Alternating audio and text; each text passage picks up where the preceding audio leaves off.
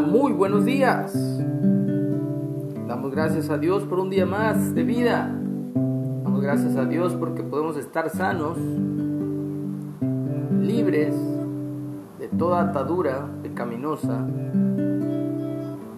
por su espíritu que nos llena y nos da esa santidad que nos separa del mundo, que nos separa del pecado y que aunque el pecado está ahí, sabemos que ya hubo alguien que lo venció y que nos ha dado el poder para vencer también. Así que agradecidos con Dios porque el pecado ya no se enseñorea de nosotros cuando decidimos poner toda nuestra confianza, nuestra fe en la obra redentora de Dios en nuestras vidas.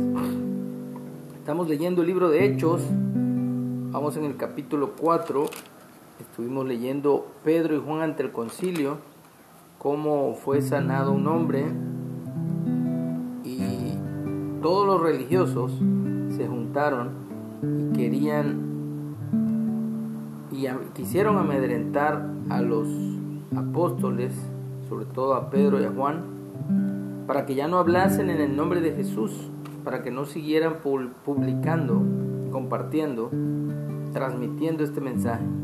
Pero Pedro y Juan respondieron, juzguen ustedes mismos si es, delante, si es justo delante de Dios obedecer a ustedes antes que a Dios porque no podemos dejar de decir lo que hemos visto y oído. Así que los amenazaron, pero los soltaron, no hallando ningún modo de castigarlos. Y bueno, puestos en libertad, dice la parte que nos toca hoy, los creyentes piden confianza y valor. Y puestos en libertad, Pedro y Juan vinieron a los suyos y contaron todo lo que los principales sacerdotes y los ancianos les habían dicho.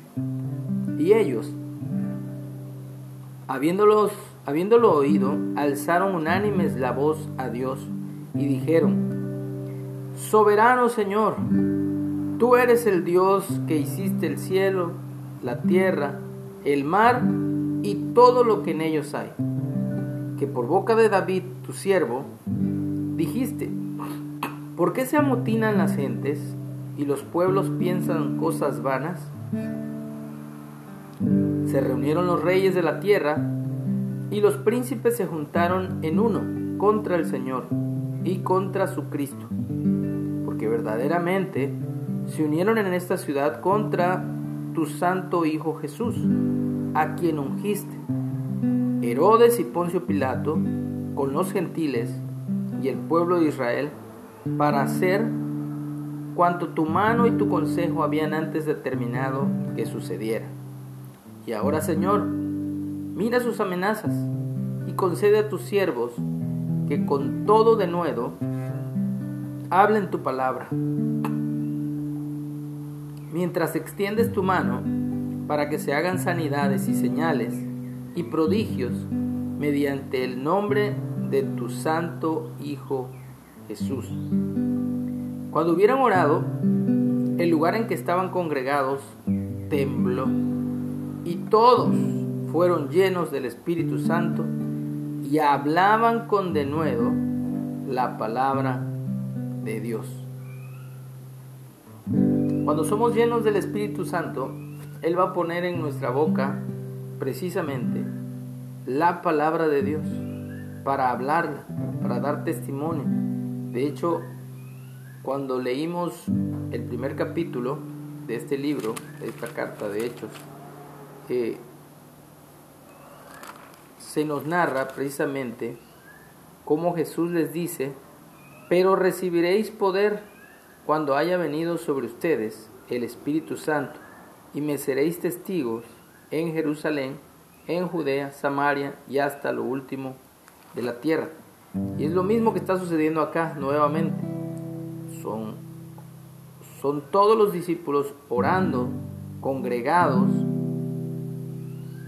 siendo iglesia, siendo quejilá en hebreo, siendo iglesia en eh, iglesia es una palabra en griego, siendo una familia, un pueblo, un grupo de gente, obviamente orándole al Padre Celestial, y todos dice que fueron llenos del Espíritu Santo y hablaban con denuedo la palabra de Dios. Entonces, la oración de ellos fue que aunque les estaban amenazando, que tus siervos, dice, hablen con denuedo tu palabra, mientras extiendes tu mano para que se hagan sanidades y señales y prodigios mediante el nombre de tu santo Hijo Jesús. Esa es la manera entonces que nosotros debemos orar, que podamos hablar con denuedo, con valentía, con arrojo, sin temor alguno, sin miedo, la palabra de Dios, lo que Dios ha hecho, las grandes cosas, cómo Dios nos ha sanado, cómo Dios nos ha levantado, cómo Dios nos ha dado cada día una nueva oportunidad para proclamar su nombre, para ver sus maravillas y proclamar su nombre, el nombre del Hijo de Dios llamado Yeshua o Jesús. Muy bien, pues damos gracias a Dios por su palabra y oramos que Él nos llene de su Espíritu Santo para que con poder, con ese poder que tuvieron los apóstoles, los discípulos de Jesús, podamos también nosotros dar testimonio en nuestro hogar y en cualquier lugar donde estemos. ¿Cómo puedo agradecerte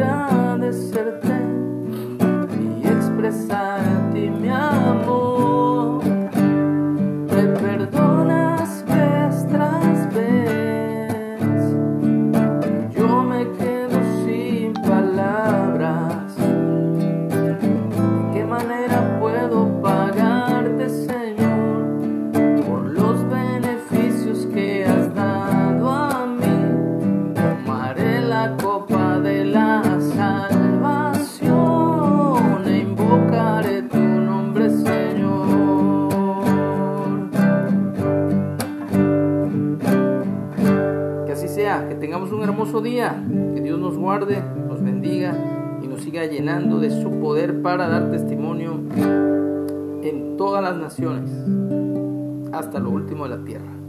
Amén.